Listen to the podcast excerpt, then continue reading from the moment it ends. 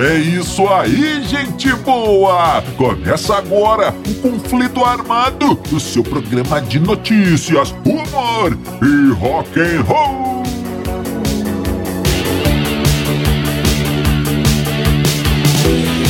E vamos para as manchetes de hoje.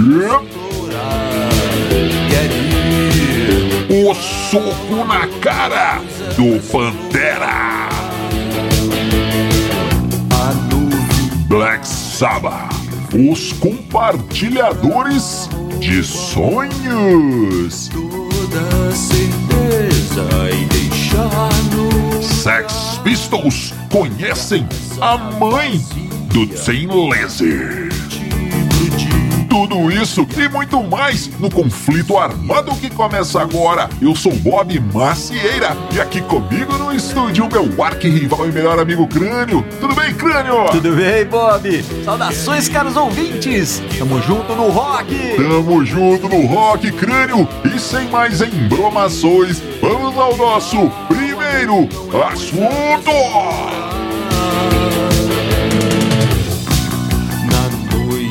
É, amigo ouvinte, vamos dando início então ao nosso conflito armado de hoje.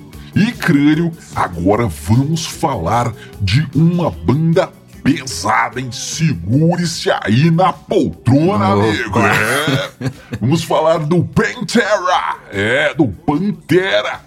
Banda fundada lá em Arlington, no Texas, pelos irmãos Vinnie Paul e Dimebag Darrell, que infelizmente não estão mais entre nós, hein, crânio? Que É. coisa.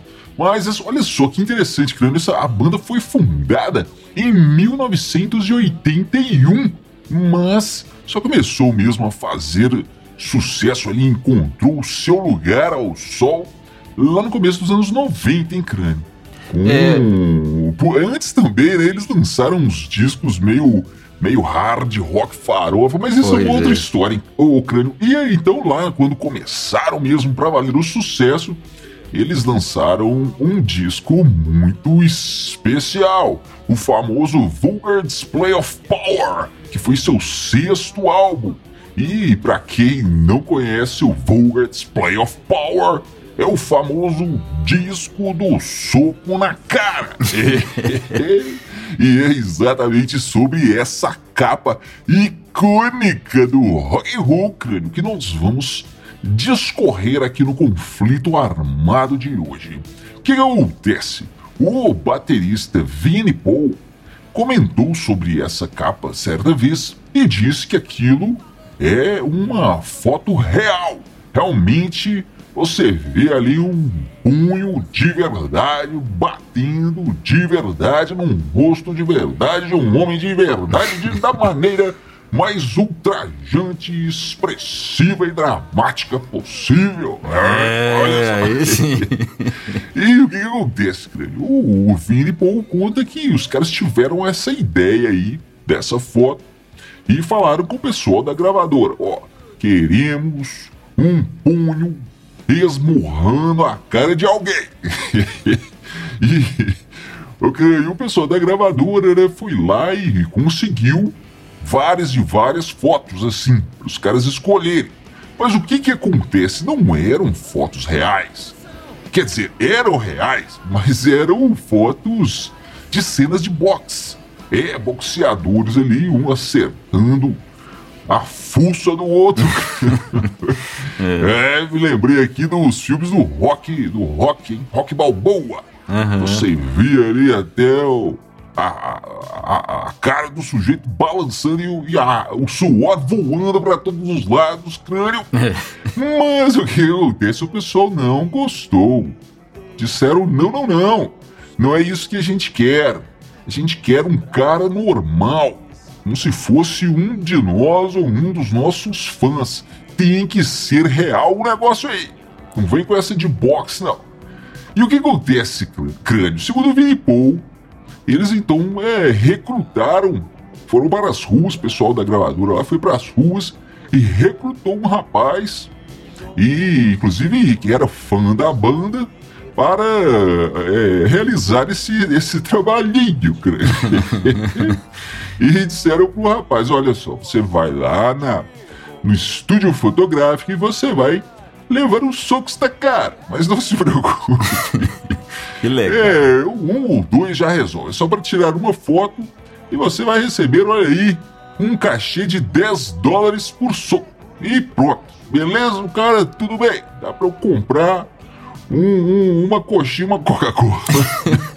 já tá muito bom. Vamos lá. Mas no final do, do, do dia, crânio, no final do ensaio fotográfico, que o rapaz saiu de lá com cerca de 300 dólares. Ou seja, levou uns, uns 30 socos na cara. Delícia. E o, e o Vini Paul conta que, infelizmente, nem chegou a conhecer esse fã que fez esse sacrifício aí de apanhar pela banda, né? Saiu ali todo machucado, todo roxo depois desse ensaio e nem chegou a conhecer os caras da banda, apesar, apesar de ter a sua cara aí representada em milhões de discos mundo afora, né, Crânio? Então, essa aí é a história que o Vini Paul nos conta, mas, Mas, mas, mas- como sempre tem que ter um mas, né, Crânio? Um site canadense, um site muito chato canadense, olha aí, foi lá em 2012 e resolveu conferir essa história, tirar isso aí a limpo, é verdade, vamos ver. E os caras aí acabaram encontrando o, o crânio, o fotógrafo que fez essa foto. O cara se chama Brad Guys e esclareceu tudo. Ele disse que ninguém levou soco nenhum. Ah, que, dece- galera. que decepção, Que decepção. Na verdade, eles escolheram ali o modelo de acordo com o que o pessoal da banda queria, né? Um cara ali com cara de fã do Pantera. E dizem que nem foi muito difícil achar um modelo com, com essas características ali, cabelo comprido e tal, porque naquela época todo mundo tinha cabelo É comprido. verdade, verdade. Então eles, eles é, marcaram a sessão ali e tal, e o, e o nosso amigo Brad conta que a, a sessão para conseguir essa foto é, exigiu muita técnica, cara, uma- muita, muita, muito apuro técnico ali. Que aí ele vem, crânio, e discorre ali sobre várias coisas que ele usou: estroboscópios, manchas de tungstênio, um ventilador para o cabelo dramando, ter aquele drama ali, não sei o que, um ventilador, e, usou o obturador, e um ângulo baixo, e não sei o que lá mais, crânio, cores e preto e branco, e vários e vários truques, crânio. Ou seja, não, ninguém levou soco nenhum, é só uma mão empurrando o rosto e vários e vários truques de câmera ali, truques de estúdio fotográfico, ô, ô crânio. Então eu sugiro que mudemos o nome de, de Vulgar Display of Power para Vulgar Display of Picaretagem. É, vai, Bob, vai, pergunta para os fãs aí, vamos ver o que, que os caras acham. É melhor não. Mas o, olha aqui, porque na verdade é o seguinte: o, a capa pode ter sido armada, mas o som não era, né? O som do- desses, desses discos aí do Pantera dessa época realmente é uma coisa assustadora. Tem muito power e vulgaridade nesse som. É, mas o que acontece? Eu fico pensando aqui, é o seguinte. É, o que mais que falta pra galera desmentir, né? Eu já fiquei decepcionado de saber que aquilo, aquilo ali não é real. Sim. Porque eu, a vida inteira eu achei que aquilo era real, que né, eles realmente capturaram o momento exato de um socão na cara do cidadão ali. E o que mais que falta desmentir, cara? O que, que eles vão dizer? Que o, o bebê do Nirvana não estava atrás da nota? Não. É, a cabeça dos secos e molhados não estava nas bandejas ali em cima da mesa, cara? Os Beatles não atravessaram aquela rua? Ah, cara, de boa, viu, Bob? Às vezes é melhor viver na ilusão, viu?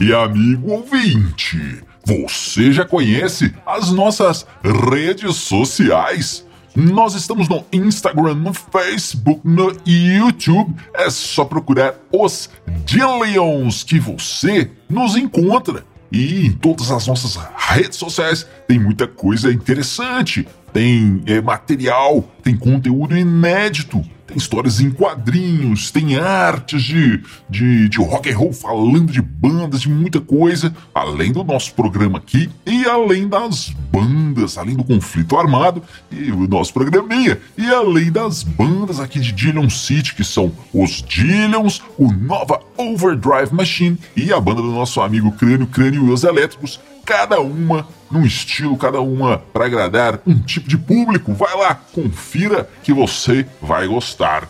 Crânio, e agora nós vamos falar de mais uma banda da pesada aqui, hein? Opa! Vamos falar do Black Sabbath. É uma das bandas mais influentes aí de todos os tempos, né? É, E dúvida. Crânio, ouso dizer, se eles não são, não são os pais do metal, eles são as mães, hein? no mínimo, na hora da concepção, eles estavam lá. Olha, então, Com certeza.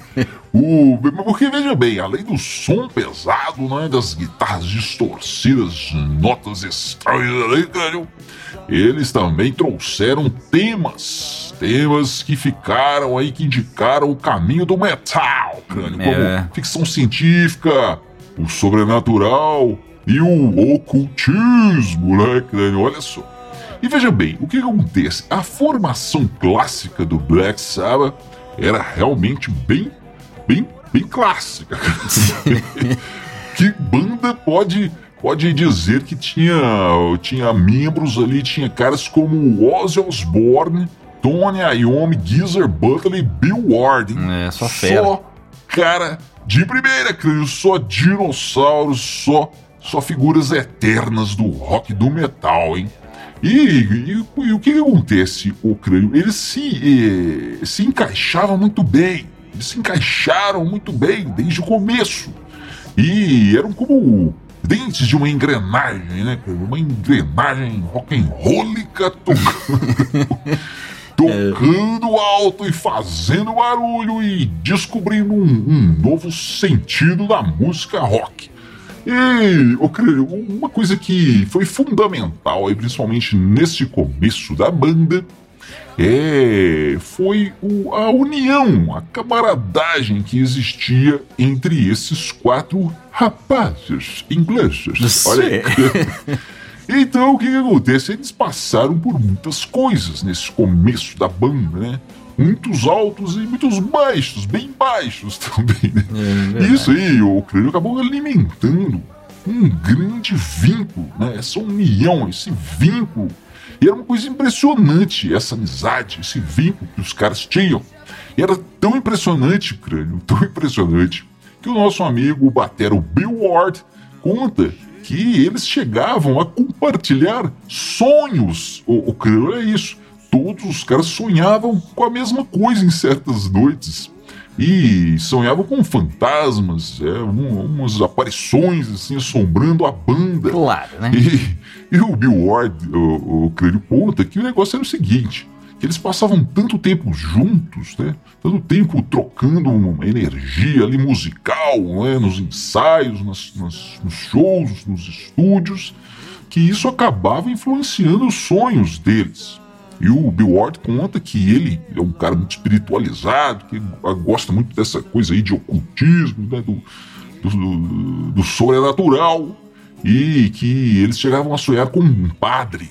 E o Bill Ward diz que via isso aí como se fosse um anjo da guarda, claro, um anjo que vinha lhes dizer o que fazer, que precisavam, precisavam deles. Ô, Bob. Olha que coisa aí. Pois é, é, não, legal, cara. é, Eu respeito, né? Cada um acredita no que quiser, né? Sim. No que teve ali contato e tal, tudo bem. É, Agora, o estranho é o seguinte: o, o Tony Iommi também tem uma história dessas, né? Que ele sofreu um acidente de carro, inclusive a gente conta, a gente já contou isso num outro, num outro programa. Ele sofreu um acidente de carro e ele tem na, na, na memória dele que três anjos vieram para salvar ele ali do, do, do acidente, tiraram ele do carro Sim, sim. e, e tudo, né? Agora, esses anjos então, então estavam ali para levar uma mensagem, cara, para dar uma, uma dica, para proteger eles, para que eles chegassem a algum lugar, né? Fizessem alguma coisa muito importante. Lembrando que o que eles fizeram foi, foi criar o heavy metal, né? um estilo de música que sempre falou do, do, do hell, né, cara? Do mal, de monstros, de fantasmas, bruxas, demônios, vampiros, né? Assassinato, sangue, morte ou destruição, enfim. Olha aí. Aí eu fico perguntando aqui, ô Bob, é. De onde que esses anjos eram, né? Vieram? De onde? De cima ou de baixo? Olha. Não sei. Não sei, mas diz que os anjos estavam, estavam lá, né? Agora, sobre, sobre o que o Bill fa- falou, de os caras compartilharem essa energia, né? Musical, que acaba fluindo e entrando na, na- né, no, no âmago deles ali, Olha que faz com que os, que os caras sonhem a mesma coisa e vejam anjos, assombrações e, e padres flutuando na, na neblina, na névoa ali. A gente tem que lembrar que os caras compartilhavam essa energia musical, mas eles compartilhavam, compartilhavam outras coisas também, né? Umas droguinhas, com, com muito álcool, né? Então tem, tem- que levar isso em conta também, viu, Bill Ward? Ai, ai, ai. É, crânio. Olha aí. Essa história agora é uma história de família, hein? A família Lynott é do nosso querido Phil Lynott, da banda Thin Lizzy. A Lizzy Magrela, crânio. É. a banda, banda fundamental aí também do hard rock de todos os tempos, hein? É. E o Phil Lynott, todo mundo sabe, foi um, foi um astro do rock que infelizmente nos deixou muito jovem. Ele morreu aos 36 anos, crânio, em 1986. Mas essa história não é exatamente sobre o Phil Lynott, crânio. É sobre a sua mamãe. É a mamãe do Phil Lynott. E como poderia chamar, como chamaria, como se chama, se chamava, sei lá, crânio, Sim. a mãe do Phil. Como era o nome da mãe do Phil? É muito simples, é muito claro. A mãe do Phil se chamava Filomena. É, é verdade, crânio. A velhinha se chamava Filomena Lynott. É, e ela teve uma vida muito complicada, né, crânio? É, ela, ela teve um romance aí com um imigrante da Guiana inglesa e, e teve o filho fora do casamento, que na época era um grande problema acabou criando um menino que virou essa estrela do rock e tal, todo mundo sabe. Mas o que acontece? O que, que nos interessa aqui? É a Filomena. A Filomena era um fenômeno. Nossa. Essa foi horrível. Mas eu Ai, ai, acredito ai. tá. Em certo momento, ali no final dos anos 70, a nossa amiga Filomena era proprietária de um hotel. Um hotel muito bem frequentado por celebridades, crânio. Porque ela fazia questão de levar ali um, um- uma- um- um sistema muito que as, que as celebridades gostavam muito, crânio. Por exemplo, café da manhã nunca era servido antes do meio-dia. bar ficava até altas horas. E muito frequentado por celebridades, inclusive, crânio, jogadores de futebol. O grande George Best era um dos maiores frequentadores ali. Então o que acontece? Certa noite, uma noite chuvosa, crânio, abre a porta do, do, do hotel, assim, do bar do hotel, entram quatro desgrenhados, todos molhados, cabelos coloridos. E quem que eram, crânio? Eram os caras do Sex Pistols, crânio! E aí, sabe o que que aconteceu? Não aconteceu nada demais, cara. A Filomena diz que os caras foram muito legais, muito bem, muito educados, e eles tiveram uma ótima noite. Às vezes, Quem diria? o- a não notícia é que é a notícia. É, pois é, os Sex Pistols chegando no hotel e não aprontando nada. Incrível, madrugada, né? né? Tudo molhado e tudo. Não é, mas, ô, Bob, isso aí nem é o que me surpreende mais. O que me surpreendeu dessa história é, os jogadores de futebol dessa época nem ficavam até de madrugada sim, sim. Nos, hotéis, enchendo a cara. As coisas mudaram, viu, Bob? Ah, mudaram. É verdade, Crânio.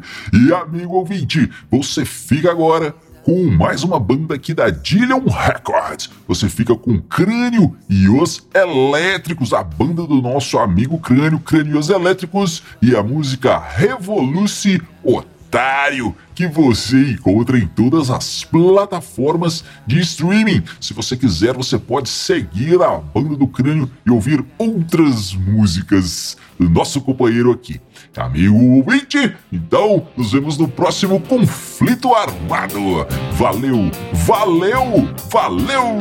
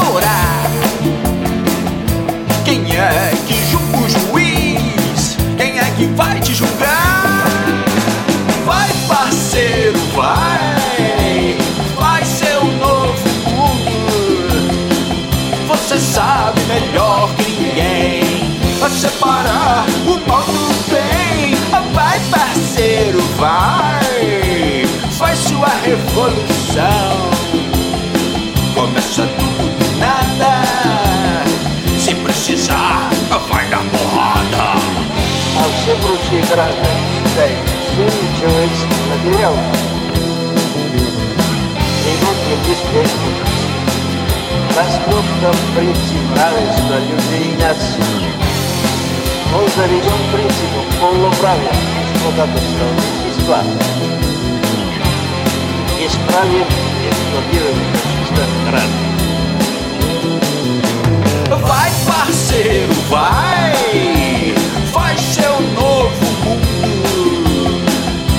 sabe melhor.